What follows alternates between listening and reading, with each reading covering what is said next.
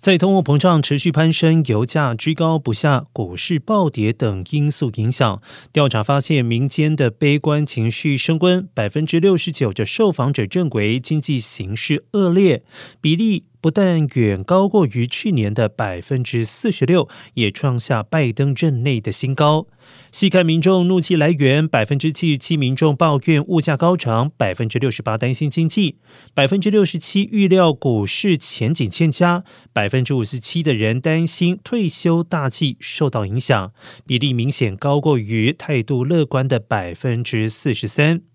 而种种数据再次反映，经济成为中期选举，甚至是二零二四年大选的主要议题。无论是拜登本人还是民主党，都得面对严峻的挑战。然而，从去年十一月以来，拜登的施政满意度一直徘徊在百分之四十四左右。